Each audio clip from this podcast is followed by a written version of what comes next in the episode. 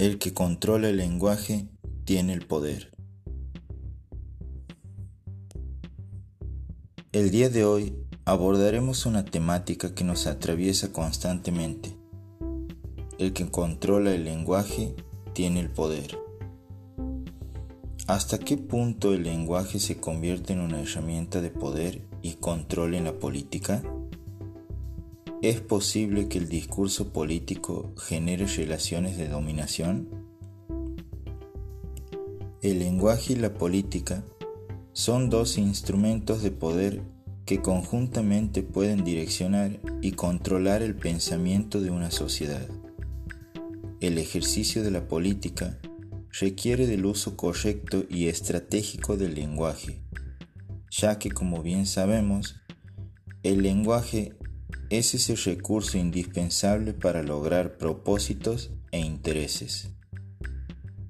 Con un buen uso del lenguaje se ha logrado controlar el pensamiento de grandes sociedades, que en su utilidad contraria y negativa se han cometido genocidios y generado odio en todos sus niveles, tales como el nazismo.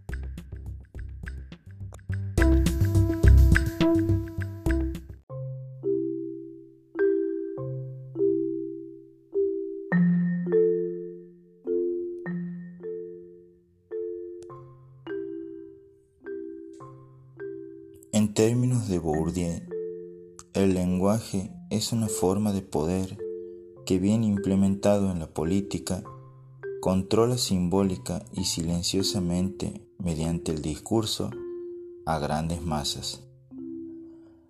El lenguaje es entonces la imposición de un orden y la constitución de una realidad capaz de dirigir el rebaño hacia el sentido que más le conviene.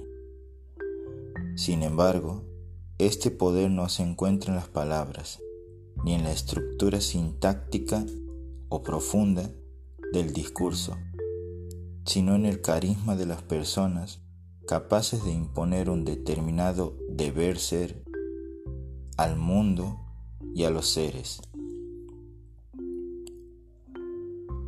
En la actualidad, observamos cómo el lenguaje en el ejercicio político utiliza expresiones con fines de acosar, perseguir, segregar, justificar la violencia o la privación del ejercicio de derechos, generando un ambiente de perjuicios, prejuicios e intolerancia que incentiva la discriminación, la hostilidad o los ataques violentos a ciertos grupos de personas por motivos de raza, color, sexo, idioma, religión, opiniones políticas o de cualquier otra índole, origen, posición económica o cualquier otra condición social.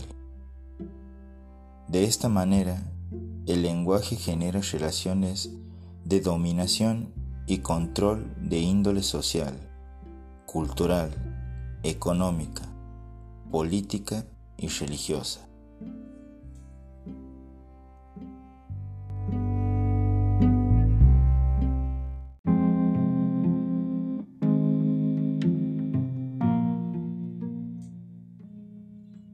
En el campo educacional, desde sus inicios, el lenguaje es un instrumento de poder que permite constituir fácilmente el control ideológico por el gobierno de turno. Desde la estructura de los programas de estudio hasta el tipo de vestimenta que deben usar los alumnos, está vinculado a un ejercicio de control que se desplaza imperceptiblemente por todo el campo institucional.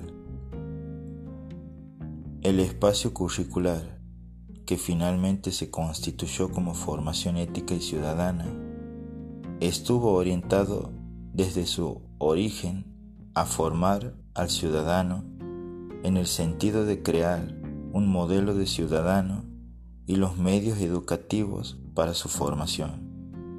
Entonces, ¿Cuál sería la forma correcta de educar? Claro está que la educación debe concebirse como un acto de libertad y no como una relación de dominación entre el docente-alumno. El educador debe tener como meta generar una moral abierta en el alumno, a que él mismo sea autónomo y crítico con respecto a los contenidos, como así también respecto a sus decisiones sobre el sistema.